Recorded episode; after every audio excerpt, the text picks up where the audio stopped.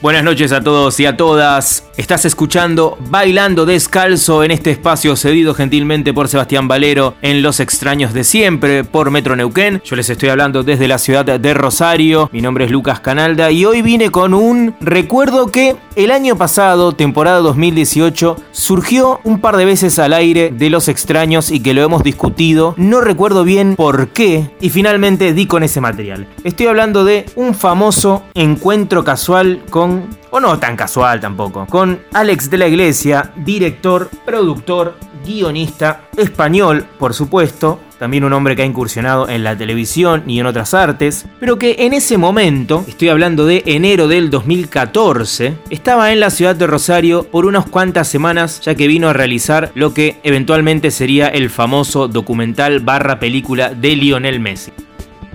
Fueron varios los días que pasó Alex de la Iglesia en nuestra ciudad. Básicamente un poco la ciudad se vio revolucionada porque se tomaron como objeto de estudio y de filmación la casa de Lionel Messi, la escuela primaria llamada Las Heras, una escuela que obviamente es muy importante en la ciudad de Rosario, las canchas de inferiores donde jugó en Newells y también la canchita de Grandoli donde tiró un poco de magia que fue registrada por videos en ese momento cuando era un niño prodigio y que seguramente ustedes tendrán grabadas en la retina. Digo ustedes porque yo de fútbol tengo menos que Alex de la Iglesia y que fue justamente una de las cosas que le mencioné en la nota. Ahora bien, vamos a un poco de contexto, porque es muy gracioso reencontrar este material después de algunos años y preguntarse qué estaba pasando en el mundo, bajo qué contexto hicimos la nota. Primero que nada, no puedo responder la razón por la cual la calidad de la grabación es tan mala. Sinceramente, la tecnología no estaba tan tan atrasada, obviamente estamos hablando de 2014, pero van a tener que tenerle un poquito de piedad a esta grabación.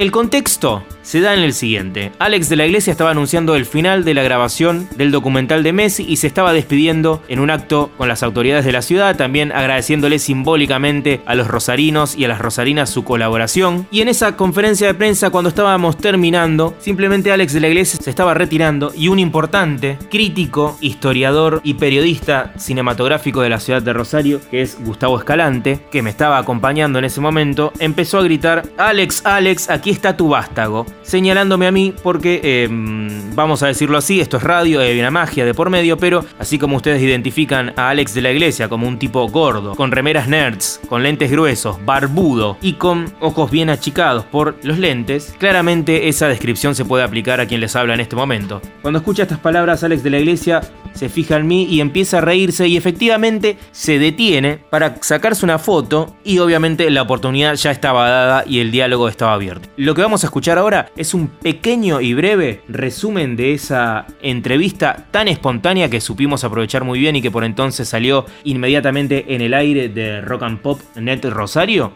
Como dije, el contexto es muy importante. Vamos a describir básicamente qué estaba pasando por ese momento. Sí, obviamente Alex de la Iglesia estaba en Rosario, una ciudad que estaba un poco convulsionada por tener un ídolo en el pico de su carrera.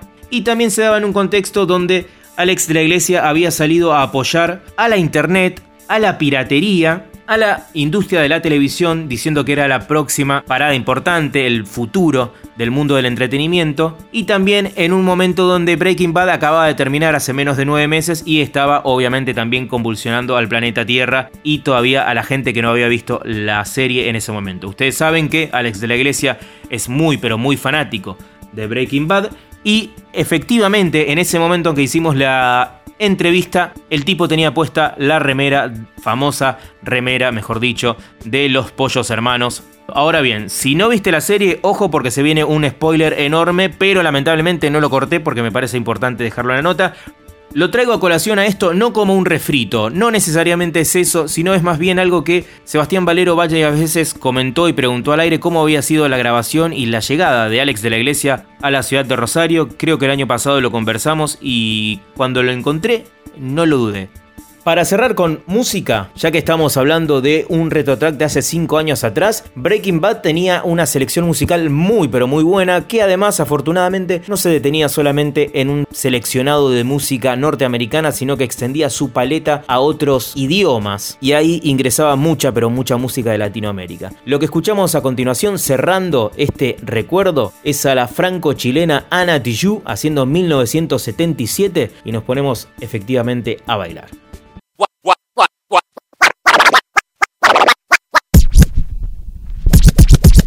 Siguiente pregunta no tiene nada que ver con fútbol porque tengo menos fútbol que vos. Eh, ¿Cuál es tu siguiente proyecto? Luego de las brujas y ahora de Messi, ¿qué viene? Pues el problema de los proyectos es que para que salga uno tienes que preparar cinco, ¿no? Entonces estoy preparando efectivamente, pues no sé, tres o cuatro cosas. Estoy escribiendo con Jorge una serie de televisión que no sé si algún día se hará. Eh, estoy también trabajando en una película para rodar fuera, que tampoco sé si llegaré a, conseguirlo. Y una película que sí tengo apalabrada con, con Enrique Cerezo, que, que espero que empiece pronto. Pero no sé si va a ser tampoco la siguiente. Igual se adelanta la americana o igual hacemos la serie de televisión antes, no lo sé. ¿Va a ser la televisión el paso siguiente y por, por una cuestión de evolución la televisión directamente? ¿Ya el cine va quedando atrás? No, ya he hecho televisión y la he hecho antes. O sea, he hecho, hice una serie absurda y muy divertida desde mi punto de vista, que se llama Plutón Verbenero. Eh, pero pero no, no, no tiene por qué, o sea, que es decir, larga vida al cine, o sea, el cine tiene muchísima vida. Sí es cierto que en este momento puedo, puedo decir abiertamente que de las mejores cosas que estoy viendo en audiovisual pertenecen al mundo de la televisión, concretamente la televisión por cable y por qué no decirlo, pues a series como las de HBO o, concretamente mi preferida que es Breaking Bad. Ah, sí.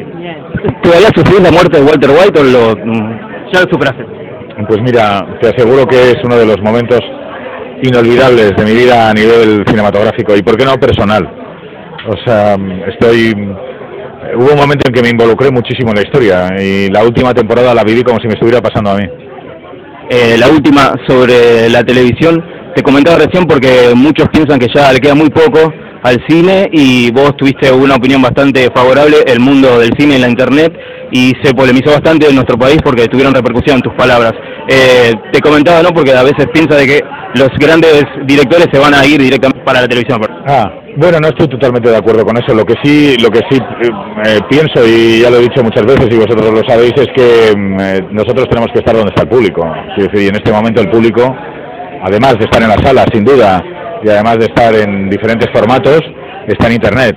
Y creo que, que tenemos que, que, aprovechar esa oportunidad y dar una oferta legal que esté a la altura de las exigencias. ¿no? Yo creo que hay que abrir las mentes y hay que abrir las ventanas de exhibición. Eso es algo obvio, para que no solamente eh, unos pocos le, le, saquen provecho, sino que lo, lo saquen la industria y sobre todo los productores, ¿no? que son los que en definitiva arriesgan el dinero para hacer una película.